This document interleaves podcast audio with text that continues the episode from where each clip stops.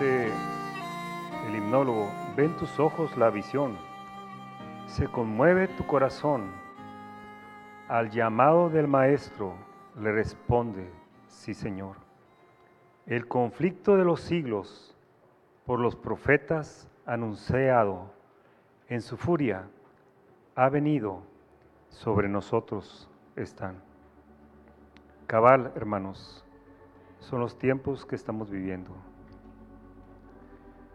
en donde las fuerzas del mal gobiernan este mundo a través de hombres impíos, gobiernos llenos de tinieblas y de maldad, están tomando el control de este mundo y levantándose contra la iglesia y los santos de Dios.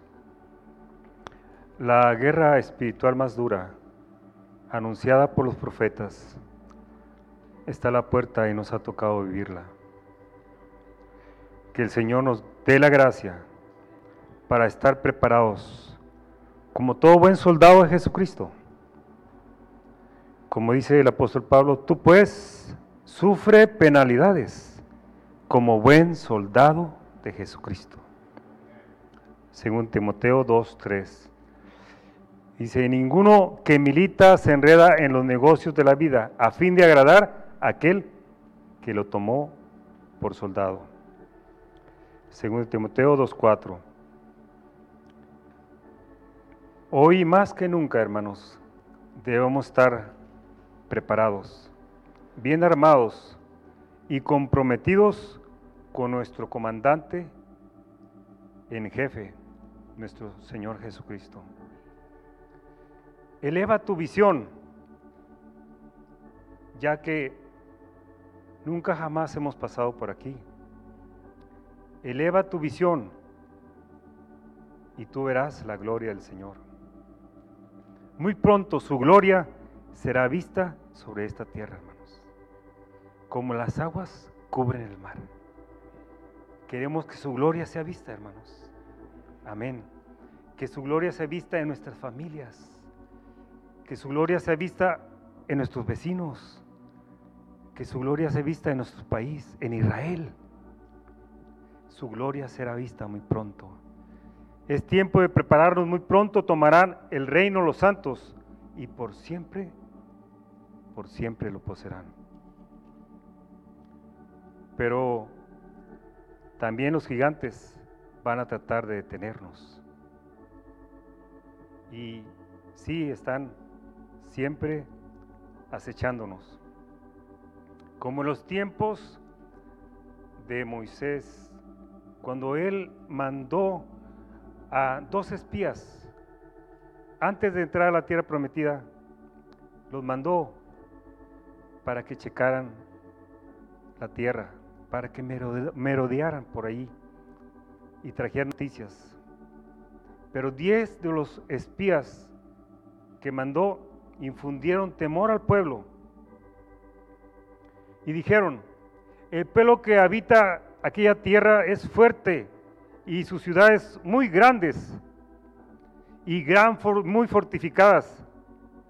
También vimos gigantes a los hijos de Anac y decían uno a otro, designemos a un capitán y volvámonos a Egipto.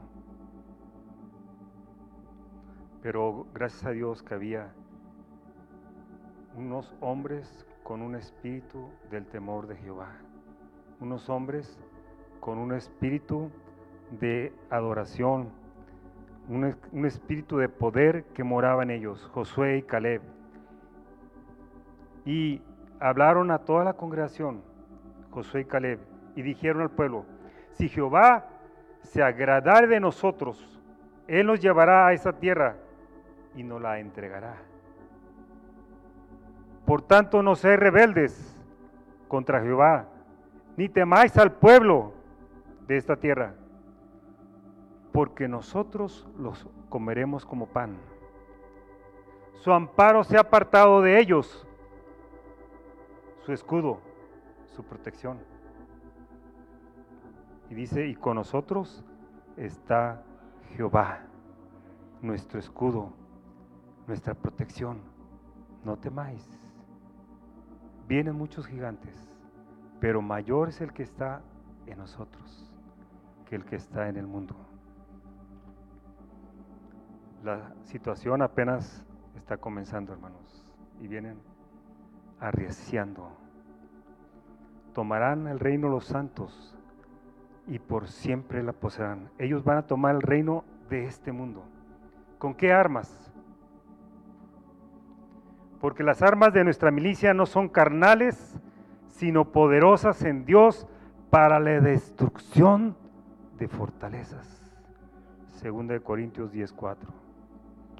Nosotros, la iglesia, vamos a destruir todas las fortalezas de los principados y potestades que gobiernan este mundo.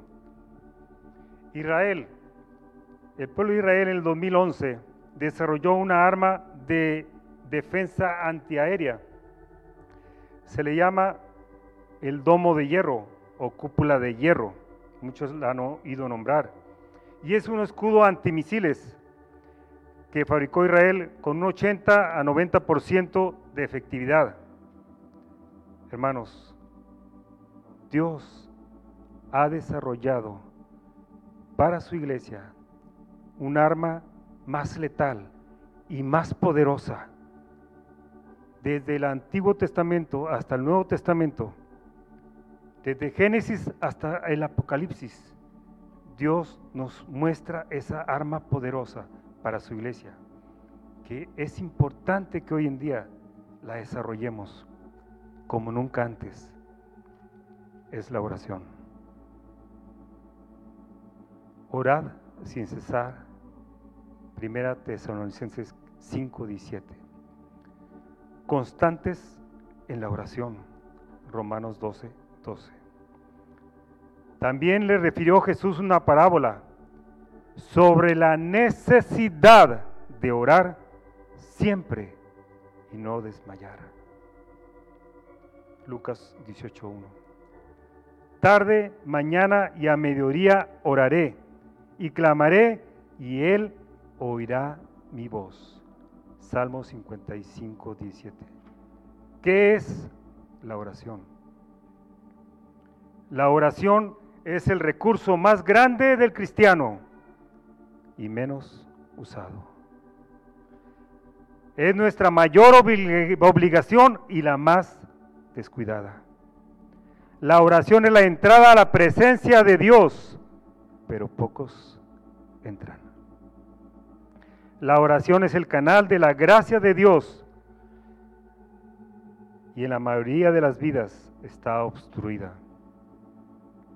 Es la forma más común de devoción, pero la menos comprendida y practicada.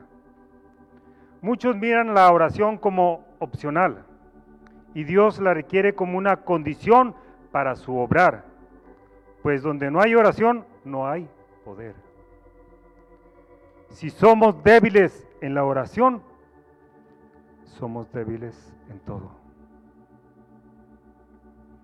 La oración es nuestro escudo y nuestra fortaleza que Dios ha desarrollado para su iglesia en estos últimos tiempos, donde los santos van a tomar y conquistar todos los reinos de este mundo. Vayamos a Efesios, hermanos, por favor.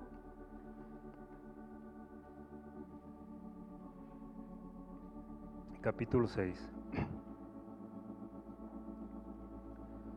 Versículo 11. Cuando estemos ahí pueden decir amén. Amén. Dice el versículo 11, vestíos de toda la armadura de Dios para que podáis estar firmes contra las acechanzas del enemigo.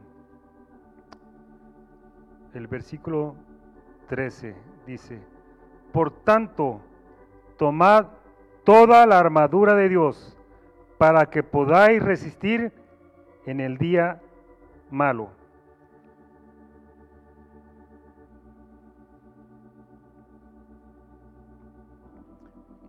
Y el versículo 18 dice,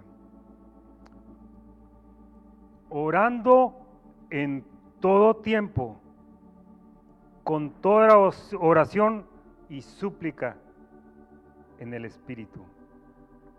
Es la clave, hermanos, de este capítulo, de la armadura de Dios. Y hoy te lo vamos a ver más adelante. Orando en todo tiempo, con toda oración y toda súplica. Ánimo, hermanos. Tenemos un escudo en Dios, en la oración.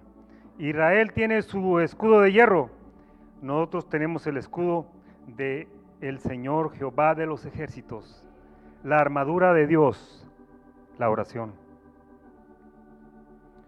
Podemos decir que a través de la oración, la fuerza espiritual y la armadura de Dios entran en acción a través de la oración, formando un escudo de protección contra todos los principados y potestades y Satanás mismo.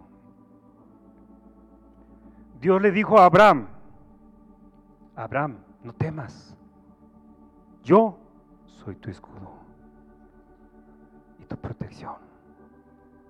Aleluya. ¿Cuántos somos hijos de Abraham? Amén. También tenemos ese escudo. Gloria a su nombre. Amén. Tenemos en Dios un escudo y protección infalible a través de la oración. Veamos el escudo de David que él usaba en todas sus batallas. En primera de Samuel capítulo 17. Podemos ir ahí, hermanos.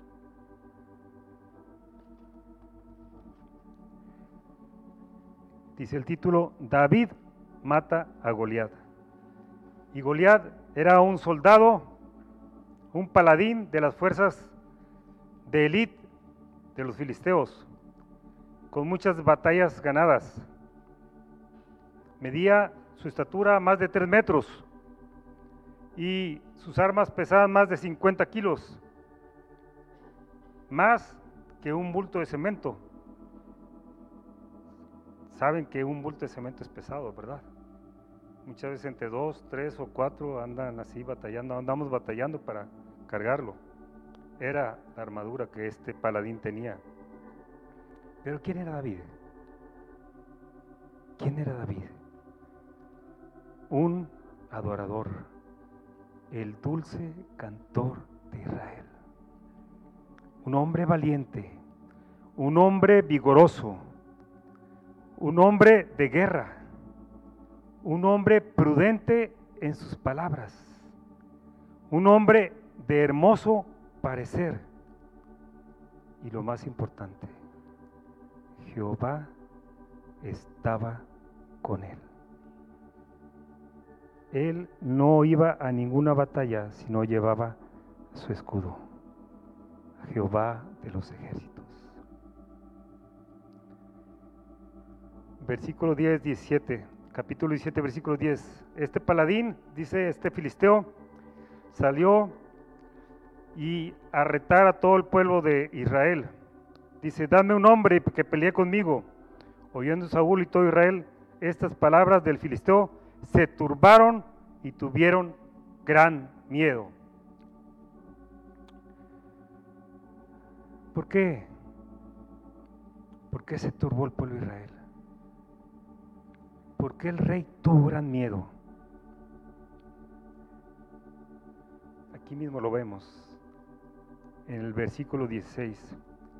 Venía pues aquel filisteo por la mañana y por la tarde, y así lo hizo durante 40 días.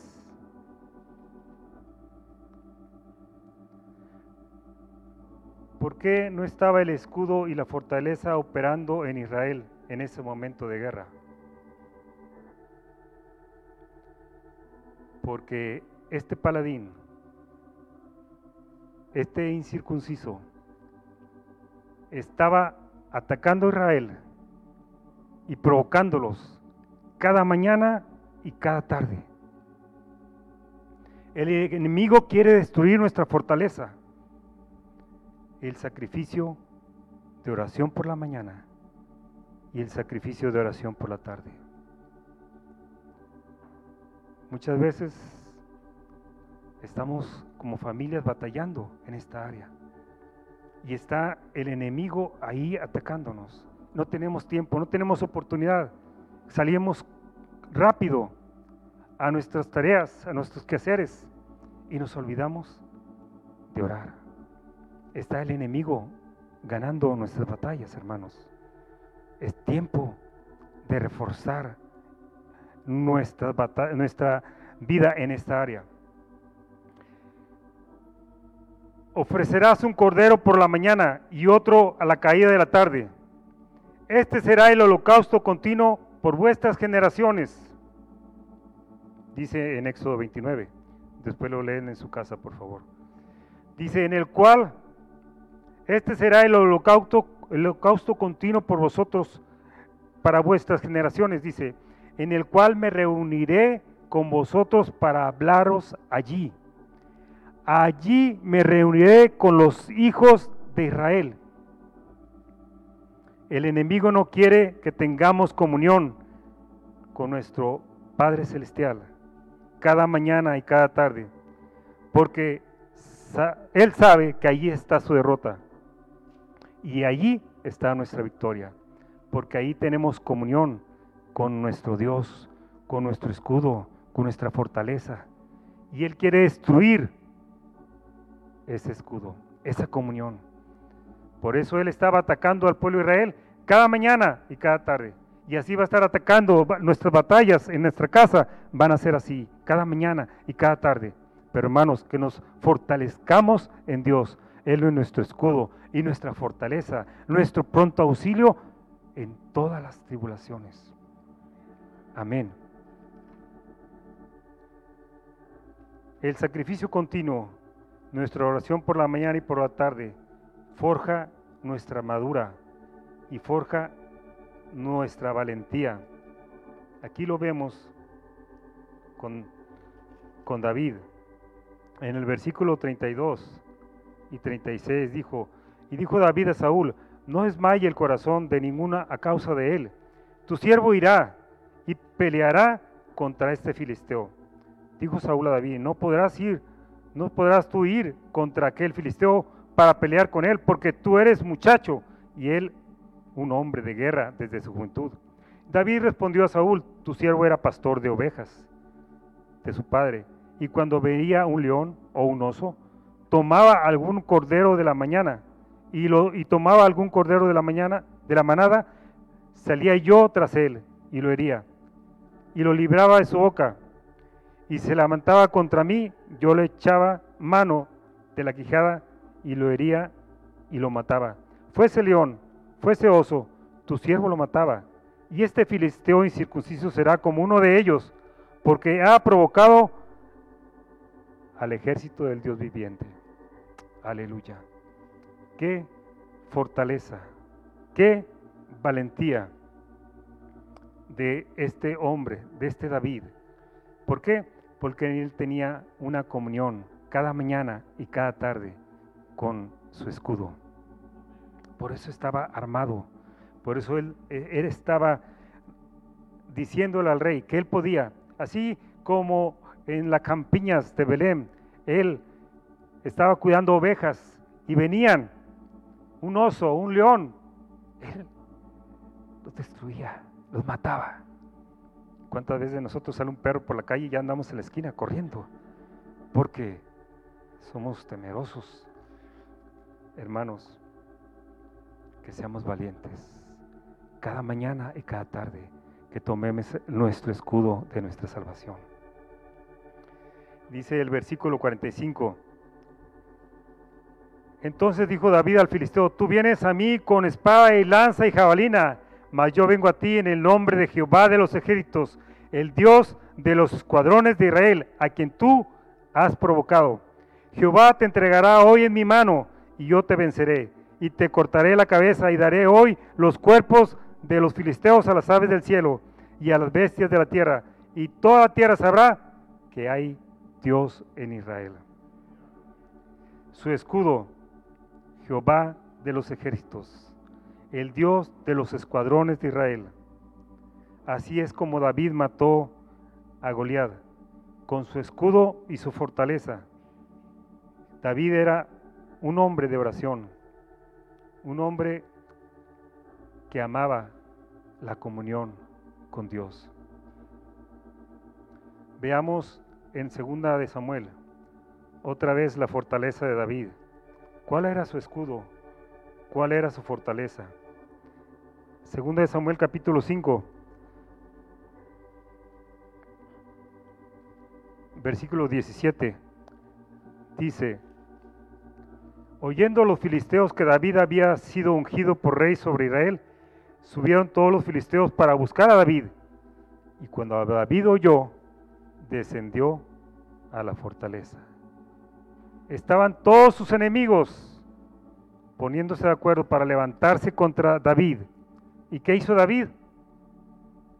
Descendió a la fortaleza. Descendió a su fortaleza. Se humilló. Buscó a su escudo, Jehová de los ejércitos. Entonces consultó David a Jehová, el versículo 19. Iré contra los filisteos los entregarás en mi mano. Y Jehová respondió a David, ve, porque ciertamente entregaré a los filisteos en tu mano. Amén. Así es como actúa nuestro escudo y nuestra fortaleza, dándonos una guianza, un consejo, dándonos sabiduría, que bajemos a nuestra fortaleza en cada mañana y cada tarde, hermanos. Dice el versículo 22, y los filisteos volvieron a venir y se extendieron en el valle de Refaín. Y consultando David a Jehová, él le respondió, no subas, sino rodealos, y vendrás a ellos enfrente de las balsameras. Dice que nuevamente el enemigo vino contra David. ¿Y qué hizo? Nuevamente él bajó a la fortaleza a pedir consejo a pedir sabiduría, a pedir guianza. El versículo 25 dice, y David lo hizo así, como Jehová se lo había mandado. Amén. Y Jehová, y David hizo así, como Jehová se lo había mandado. Que seamos oidores y hacedores. Amén. Es la única manera como vamos a ganar nuestras batallas. Es la única manera como va a actuar el escudo de protección en nosotros. Cuando oramos, algo sucede en la esfera espiritual. Me acuerdo cuando estaba en la casa pastoral, muy chico, muy joven. El pastor Héctor y la hermana Soledad siempre le decían a sus hijos, oren en todo tiempo al Señor y cúbranse con la sangre de Cristo. Algo sucede en la esfera espiritual cuando oramos que nos cubramos con la sangre de Cristo, porque vienen tiempos difíciles. El escudo de Dios se activa sobre nosotros, sobre nuestra familia, cuando nosotros oramos. Veamos cuando el escudo de Dios se activa con la oración. Voy a darles la cita nada más porque por cuestión de tiempo dice en Salmo 3, versículo 3, mas tú Jehová eres escudo alrededor de mí. Con mi voz clamé a Jehová y él me respondió desde su monte santo. Salmos 18, versículo 1 al 3. Te amo, oh Jehová, fortaleza mía. Jehová, roca mía y castillo mío, mi libertador. Dios mío, fortaleza mía, en Él confiaré, mi escudo y la fuerza de mi salvación, mi alto refugio. Invocaré a Jehová, quien es digno de ser alabado, y seré salvo de mis enemigos. El escudo de Dios se activa cuando nosotros estamos orando, cuando estamos en oración, cada mañana y cada tarde. Salmo 18:30 dice, escudo es a todos los que en él esperan. Escudo es a quién? No es a todos, solamente a todos los que en él esperan. Salmo 33, 20. Nuestra alma espera a Jehová, Él es nuestra ayuda y nuestro escudo. El Salmo 118, versículo 4 dice, mi fortaleza y mi cántico es Ja, Él me ha sido por salvación. Amén. Por último, Segunda de Crónicas. Vayamos a Segunda Crónicas, por favor. Capítulo 7. Versículo 14 y 15. Cuando estemos ahí pueden decir amén.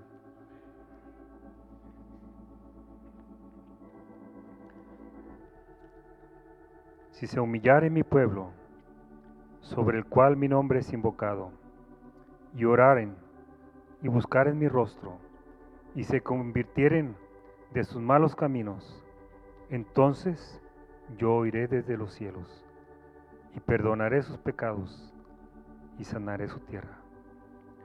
Ahora estarán abiertos mis ojos y atentos mis oídos a la oración en este lugar. La oración mueve la mano de Dios. La oración es nuestro escudo que Dios nos ha dado para este tiempo.